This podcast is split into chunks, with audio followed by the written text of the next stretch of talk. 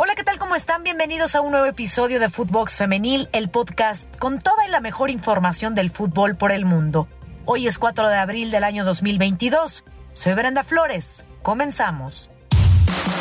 Footbox Femenil, un podcast con las expertas del fútbol femenino, exclusivo de Footbox. Líder de vuelta.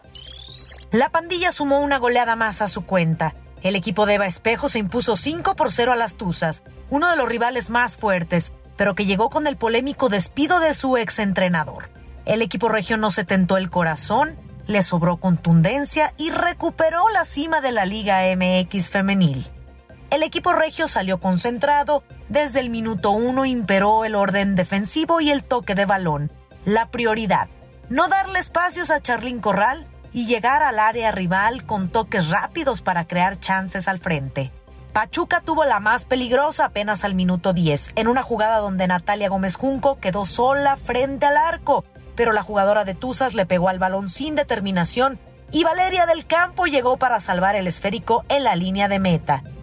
De ahí las locales eran más insistentes y la recompensa del orden defensivo y la intensidad hacia adelante le dieron frutos. Al 18 escapó Cristina Borkenroth por derecha después de una mala salida de Pachuca. Mandó el pase en diagonal y Desiree Monsiváis solo llegó a empujar el esférico. La fiesta de goles llegó en el segundo tiempo a cargo de Borkenroth, Avilés y Bernal por la vía del penal. La rotación de Eva Espejo le dio frutos.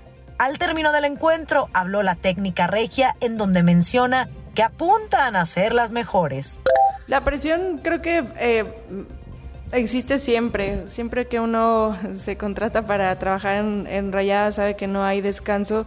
Desde, el, desde aquel, eh, desde cuando alzamos la copa solamente festejamos ese día y al día siguiente nos pusimos a trabajar. Y creo que eh, eso es lo que nos ha mantenido atentas en, en, todas las, en todas las áreas. Realmente nunca estamos pensando en un rival ni competimos para un rival eh, nosotras queremos ser las mejores del torneo, simplemente. Nosotras estamos trabajando sobre nuestro legado, sobre nuestras virtudes, sobre nuestros defectos también, pero no nos, no nos eh, que nos vengan pisando los talones o que nos quieran rebasar, para nosotros no es algo que, que esté en nuestro radar. Evidentemente lo vemos, pero nosotros trabajamos para ser mejores nosotros. También habló Gloria Rangel de Pachuca tras la dolorosa derrota. Sí, no, ahorita por la primera del partido me, me mandaron con, con primera visión. Como saben, yo ahorita estoy a cargo de la sub-17. Estamos apoyando un rato. Y el, el la parte anímica del grupo, pues ahí está. Ahí está, sí es difícil. La verdad nos cayó de sorpresa el cambio. Sin embargo, las niñas ahí van, saben que tienen que trabajar, son unas profesionales y están bien. Digo, por la, la parte del partido, y es como había comentado, trabajo, trabajo de, de equipo como tal. Trabajo equipo desde la línea defensiva, línea media, línea ofensiva. Creo que ahí tenemos que, que estar trabajando en el conjunto completamente. Sí, anímicamente digo, la verdad que estoy contenta. Es una oportunidad que me presenta el club. Eh, no hay, no hay uh, partidos malos, sin embargo, sí hay partidos que se pierden y nos tocó perder. Vamos para adelante y sí, poco a poco es trabajo, como vuelvo a repetir, todo es trabajo. Ahorita nos toca apoyar nada más y quien venga o, lo que haya que venir, hay que simplemente trabajar. Rayadas recuperó la cima del clausura 2022, se despegó de nueva cuenta de Tigres Femenil a tres puntos y visitará a León el domingo 9 de abril. Del otro lado, Pachuca, también ya clasificadas a liguilla, se quedaron en quinto puesto y reciben al Atlas Femenil el 18 de abril en el Estadio Hidalgo. Tigres ruge más fuerte. El conjunto de las Amazonas se mantiene en la cima de la Liga MX luego de vencer por la mínima diferencia a Pumas gracias al tanto de Lisbedo Valle. El tanto de Tigres llegó en el tiempo de compensación del primer tiempo. Una desatención de las auriazules le permitió a Valle rematar dentro del área. Pese a que las Pumas tuvieron varios intentos sobre el arco de Tigres, la contundencia no estuvo de su lado, con lo que no pudieron hacer valer la condición de local en el Estadio Olímpico Universitario. Escuchemos a Roberto Medina, técnico de las Amazonas, quien habló después del triunfo. Reconocer hoy el esfuerzo de mis jugadoras en unas condiciones de clima bastante complicadas. este equipo no está para relajarse nunca. Necesitamos tener siempre la obligación de ser un equipo protagonista, un equipo que en cualquier cancha que se pare busque ser un equipo eh, sólido.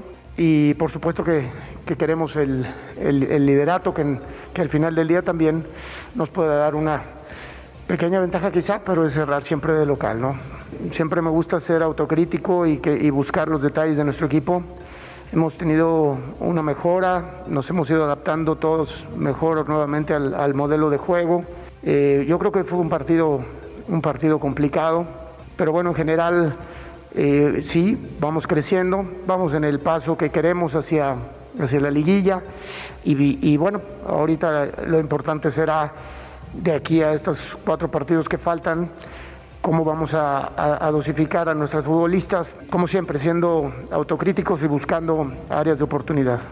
También habló la técnica universitaria Karina Báez, quien no se mostró satisfecha con el desempeño del conjunto del Pedregal. Yo creo que ahorita es digerir el juego, digerir, volver a verlo, ver las acciones. Eh, yo creo que esta, pues esta sensación negativa es pues porque nos viene un gol al final del primer tiempo, un primer tiempo que creo que estábamos cerrando bien los espacios, un planteamiento en donde sabíamos que teníamos que cerrar espacios, tratar de mantener de espaldas a las jugadoras de Tigres, tienen, o sea, no es que tengan una referencia, sino que tienen cuatro arriba y te vienen de atrás otras, entonces creo que se trabajó, se cerraron espacios y por ahí también no nada más se cerraron, sino que también tuvimos, creo que estas oportunidades al frente, manos a mano con la portera rival y es fútbol y nos falta, nos sigue faltando ahí adelante tener ese último toque de calidad que nos pueda dar un poco, bueno, más tranquilidad y poder seguir sumando. Pero satisfecha con el desempeño del grupo, hicieron un, yo creo que un partido, un partido muy serio. Puma se queda en la octava posición de la general, mientras que las del norte le pisan los pies a las rayadas, pues se ubican en el segundo puesto. Siguen los triunfos rojiblancos. Un solitario gol de Alicia Cervantes fue suficiente para que Chivas Femenil se metiera al Kraken y saliera con los tres puntos de Mazatlán. El cuadro tapatío llegó a 33 puntos, ligó su duelo 13 sin derrota y Licha se apoderó del liderato de goleo en solitario con 13 tantos, noche redonda. Si bien el rebaño sufrió de más para poderle marcar a las cañoneras, el candado se abrió muy pronto en Sinaloa al minuto 8, Cervantes recibió un balón a la altura del manchón penal y sobre la salida de la guardameta la mandó a guardar. A partir de ahí, el partido tuvo pocas emociones, pero Chivas no se metió en tantas broncas y supo llevar el partido. Mazatlán, por su parte, intentó con todo lo que tuvo a su alcance sin éxito. Escuchemos al Pato Alfaro que se mostró contento tras la victoria. No, obviamente fue un partido complicado tuvieron mucha dinámica, mucha movilidad, se acompañaron bien en todas las áreas del, campo, trataron de, hacer su fútbol base a, obviamente, a juego directo y también a, elaboraciones, elaboraciones en zona 2. Eh, me parece que el gol nos, nos vino bien, tuvimos un muy buen inicio, después ahí caímos un poquito en, imprecisiones, pero en sí el, el, equipo me gustó también porque defensivamente estuvo muy bien ordenado, muy bien parado. Eh, tuvimos ahí un par, un par de opciones más para, para poder tener, aumentar la ventaja. No, no se dio, pero a, a, grandes, a grandes rasgos creo que el equipo se, se comportó bastante bien. Creo que eh, ahora, a diferencia de otro partido, creo que me parece que tuvimos eh, un buen primer tiempo. El segundo nos costó un poquito más, sobre todo en la posesión. me parece que sí en riesgo el, resultado, bueno, que el gol que, tuvimos que obtuvimos en el primer tiempo creo que fue muy bueno y que creo que nos, nos sirvió para, para sacar el resultado. El próximo partido de las del Pato Alfaro será hasta el próximo 18 de abril contra Pumas, esto debido al parón por fecha FIFA. Mazatlán visitará el mismo día y a la misma hora a Toluca en el Nemesio 10. Error que dio triunfo. En el partido entre Querétaro y Tijuana se presentó el oso de la jornada, luego de que la guardameta Vanessa Romero no pudo atajar un disparo que en el papel lucía sencillo. A los 20 minutos de la primera parte se presentó la acción, cuando Dulce Alvarado le pegó de larga distancia, por lo que Romero recorrió e intentó atrapar el balón, pero no lo hizo de buena forma y el esférico se le fue entre las piernas y se coló en el arco. El tanto le dio la ventaja parcial a las de la frontera, misma que duplicaron en la recta final con un gol de Rosa Aguiar al minuto 88, sellando su victoria en el Olímpico Alameda. El triunfo le permite a Tijuana colocarse en la séptima posición de la tabla general con 17 puntos, mientras que Querétaro se queda en la décima plaza con 15 unidades, aunque con par de partidos pendientes. Tri en concentración activa. La Selección Nacional de México inició concentración en las instalaciones del Centro de Alto Rendimiento de la Federación Mexicana de Fútbol de cara a los partidos de la clasificatoria del campeonato CONCACAF para la Copa Mundial Femenina de la FIFA Australia y Nueva Zelanda 2023. El equipo que comanda Mónica Vergara enfrentará a Anguila el próximo 9 de abril y recibirá a Puerto Rico el 12 del mes en curso en el Estadio Nemesio 10. Las jugadoras Alicia Cervantes, Carolina Jaramillo, Jocelyn Montoya, Cassandra Montero, Rebeca Bernal, Diana García, Alejandría Godínez, Karina Rodríguez, Kenty Robles y Diana Ordóñez se integrarán a la selección femenil el lunes 4 de abril. La guardameta Itzel González causa baja al dar positivo por COVID-19. Melanie Villeda del Club Universidad Nacional se sumó al equipo nacional. Femenil Sub-20 inició la concentración en Toluca. La Selección Nacional de México Femenil Sub-20 inició concentración la noche del sábado 2 de abril en Toluca, Estado de México. Tras haber conseguido su pase a la Copa Mundial de la FIFA de Costa Rica, que se llevará a cabo del 10 al 28 de agosto del 2022, el equipo que comanda Maribel Domínguez ya se prepara para dicho certamen. Trabajará en las instalaciones de la Federación Mexicana de Fútbol del 3 al 12 de abril, día en el que romperá concentración. En total 27 futbolistas han sido llamadas por la estratega nacional, entre ellas Hanna Gutiérrez, América Frías y Ailina Vilés. 18 de ellas participan en la Liga MX femenil ocho de diversas ligas de Estados Unidos. Alexia Putellas, número uno en ventas. No hay duda de que poco a poco el fútbol femenil ha ido ocupando un lugar muy importante entre la afición. Muestra de ello fue el ya conocido récord mundial de asistencia que se consiguió durante el juego entre Barcelona y el Real Madrid en la Champions League femenil.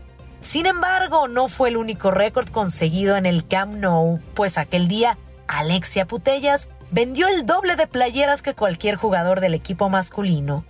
Según RAC 1, la tienda oficial del conjunto catalán vendió el pasado miércoles 50 playeras con el nombre y dorsal de Putellas, lo que representa el doble de las camisetas que suelen ser adquiridas con el nombre de Pedri durante los partidos del Barcelona. Y no olviden escucharnos en Spotify Califícanos con 5 estrellas. Nos pueden seguir lunes, martes y viernes.